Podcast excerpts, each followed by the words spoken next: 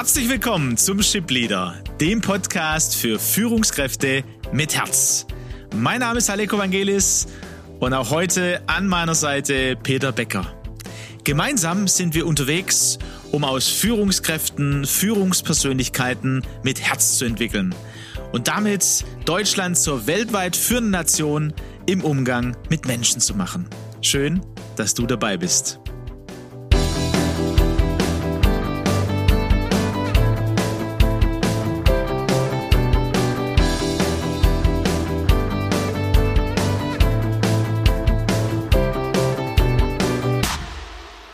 In den letzten Wochen ging es einiges um Macht, Peter. Wir haben äh, die dunkle Triade auch vorgestellt und die Triadisten ein bisschen beleuchtet.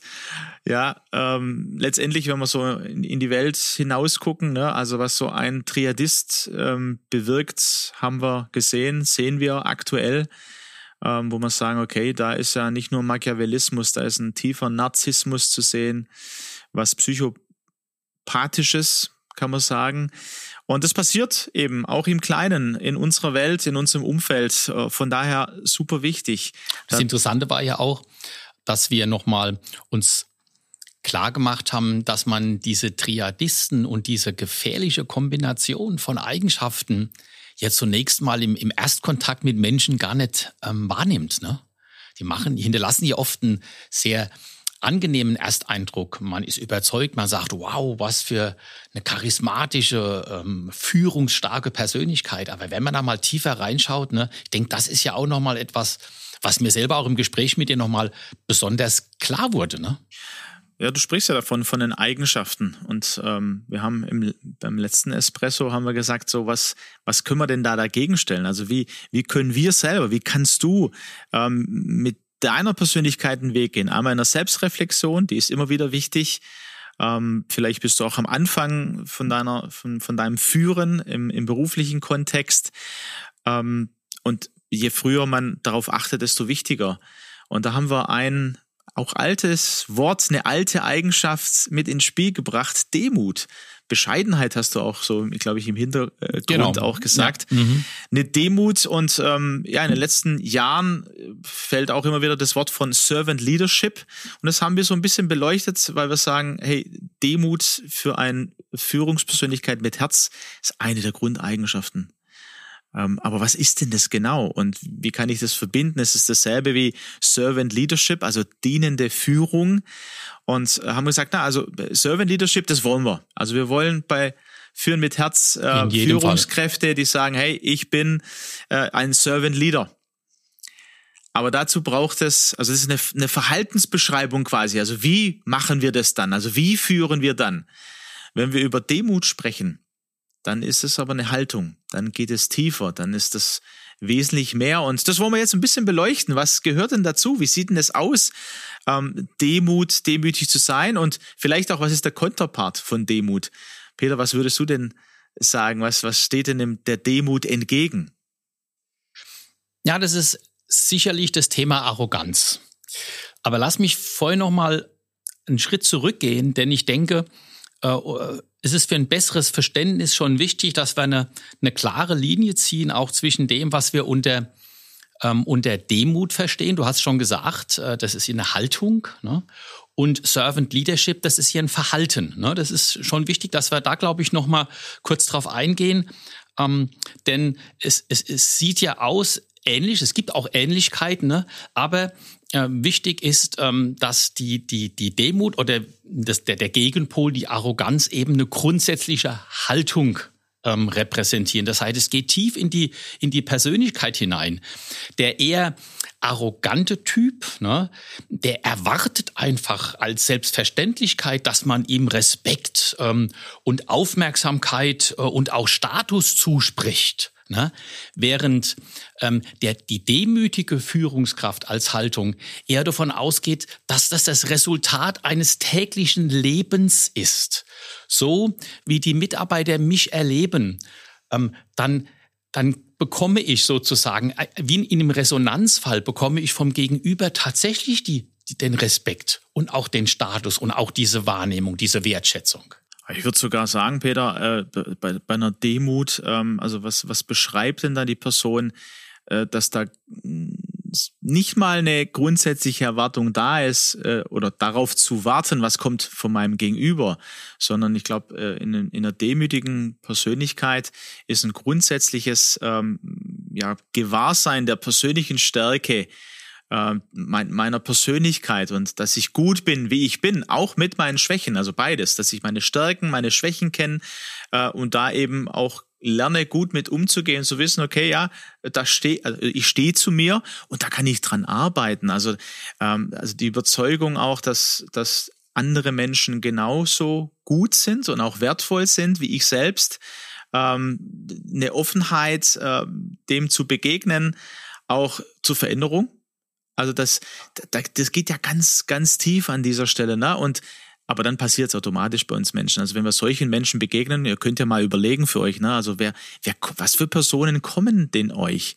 Also wo seht ihr Personen, ähm, entweder in eurem Umfeld oder natürlich auch bekanntere Personen, wo ihr sagt, okay, ja, da erlebe ich so eine demütige Persönlichkeit, ähm, keine demütigende. Also da können wir vielleicht auch nochmal genau draufschauen, was steckt denn in dem Wort denn eigentlich Ganz drin? wichtig, ne? Aleko, jawohl. Ne, eine demütige Persönlichkeit und dann vielleicht eine arrogante Persönlichkeit und dann mal zu gucken, was, was, was, was erlebe ich denn da, was sehe ich denn da, was sind das denn ja. für Eigenschaften? Weil ich denke, man darf das demütig, eine demütige Führungskraft ja nicht ähm, ähm sehen als jemand, der also mit äh, jetzt ganz äh, schwach und mit, äh, mit, mit gebeugten Schultern und ganz vorsichtig und irgendwo, ne? Also so eine falsche Demut, sondern es geht wirklich im, im Kern darum, würde ich mal sagen, zu wissen, ähm, wer ich bin und, und dass ich eine Identität habe, aber gleichzeitig auch meine Begrenzungen, meine Gren Grenzen akzeptiere. Zu wissen, ähm, gerade jetzt in, in den letzten 10, 20 Jahren, wo wir uns ja immer mehr in eine Wissensgesellschaft entwickelt haben, wo Wissen die zentrale Ressource ist, ne, dass ich eben nicht allwissend bin. Ich bin nicht allmächtig. Ich bin als Führungskraft auch nicht allgegenwärtig und fokussiere, wie wir das ja vor ein paar Espressi mal auch besprochen haben. Ich ziehe nicht alles an mich und meine, ich bin nun ähm, der King und für das Unternehmen unersetzbar. Ja, und ich bin nicht allkönnend, ist mir gerade gekommen, ne? So, und nicht, ne? ja, allkönnend. Allkönnend ist doch, ne? Könnte man noch dazu ich bringen. Ich bin nicht allkönnend. Ähm, ich habe äh, auf äh, karrierebibel.de auch ein super Portal, ähm, einen, einen Spruch äh, zur Demut gefunden von Mathieu Ricard. Demut besteht nicht darin, sich geringer als die anderen zu fühlen, sondern sich von der Anmaßung der eigenen Wichtigkeit zu befreien. Sehr gute, sehr gute Definition. Also das fand ich ja. so ganz arg passen. Ne? Also sich nicht geringer als die anderen zu fühlen, sondern nee, eine demütige Person, die, die, die soll selbstbewusst sein. Ja, und vor allem, Aleko, sie soll auch sich bewusst sein, da sind wir wieder beim lebenslangen Lernen, hey, ich bin noch ein Lernender, ja, meine Mitarbeiter sind Lernende, wir sind gemeinsam auf dem Weg und, und lernen voneinander, wir inspirieren uns gegenseitig. Ne? Auch, auch denke ich, eine wichtige Eigenschaft äh, eines, äh, eines demütigen äh, Führers. Ja, und wir haben äh, den Sebastian Purps Partigol beim letzten Latte Macchiato mit Schuss gehabt, der das beschrieben hat, ne? bei Führen mit Hirn, was da passiert äh, im Hirn, was wichtig ist für uns Menschen, ne? eine Zugehörigkeit zu haben, Vertrauen zu erleben, dass Mitarbeiter ähm, sich einbringen können. Und er hat ein paar äh, Unternehmen vorgestellt, wo die Strategie der, der, der, der nächsten Jahre in die Hände von Mitarbeitern gelegt wurde. Also nicht in die der ähm, obersten Führungskräfte, auch nicht die des mittleren Managements, sondern es war eine Mischung ähm, aus, aus Mitarbeitern aus verschiedenen Abteilungen und äh, das finde ich, das, da waren demütige äh, Führungspersönlichkeiten am Werk. Ne? Also sich von der Anmaßung befreien der eigenen Wichtigkeit. Das finde ich, also man, schauen wir mal auf uns selber. Peter, ich weiß nicht, wie, wie, wie dir es geht. Du führst auch ein Unternehmen. Ähm, ich habe äh, auch schon viel geführt. Also das ist doch schon, da muss man schon immer wieder genau hinschauen und sagen, okay, warum habe ich jetzt dann wieder oder spüre ich dann Widerstand, eine Spannung in mir an der Stelle? Und da habe ich oft entdeckt, okay, das ist so, geht mehr in die Arroganzrichtung, dass ich denke, ich mach's besser. Ja, oder so wie ich's mache, ist äh, richtig. Und ich, ich habe ja das Wissen, also das Fachwissen, äh, das, das Wissen, wie man damit umgeht, wie der Prozess am besten läuft, die Strategie, die bessere Vision. Bei mir war es ja so, Aleko, weil ich hier als Ingenieur natürlich im Bereich Forschung und Entwicklung meinen beruflichen Werdegang begonnen habe und auch da Karriere gemacht habe. Und die, ähm, die Halbwertszeit von Wissen äh, ist ja immer geringer geworden über die letzten äh, Dekaden. Und ich war fast gezwungen sozusagen, ähm, mich damit auseinanderzusetzen, dass ich Mitarbeiter habe und Teams und, und Abteilungen und Bereiche, ähm, die viel, viel mehr Wissen hatten. Und das war ja auch deren Hauptaufgabe. Und dann jetzt damit umzugehen, ja, dass ich hier nicht mehr, äh, auch als Leiter Forschung und Entwicklung, wo ich mal 90, 100 Leute zu führen hatte, ich konnte gar nicht der Allwissende sein, sondern ich musste auf andere Art und Weise mit diesen Menschen arbeiten und ähm, da Hochleistungsteams formieren und, und da, da, da bin ich letztendlich automatisch da reingekommen, mehr oder weniger. Ne? Das war jetzt kein bewusster Prozess. Ähm, aber es wird natürlich heute umso klarer, äh, dass das unverzichtbar ist. Du sagst, du bist automatisch da reingekommen. Ich weiß gar nicht, ob das so automatisch äh, äh passiert, Peter. Was, was hat denn dir geholfen, da hinzukommen? Und was würde denn unserem Hörer auch helfen? Ähm, also, ja, nicht, also ich glaube nicht, dass wir automatisch reinkommen, sondern was hilft uns denn da reinzukommen?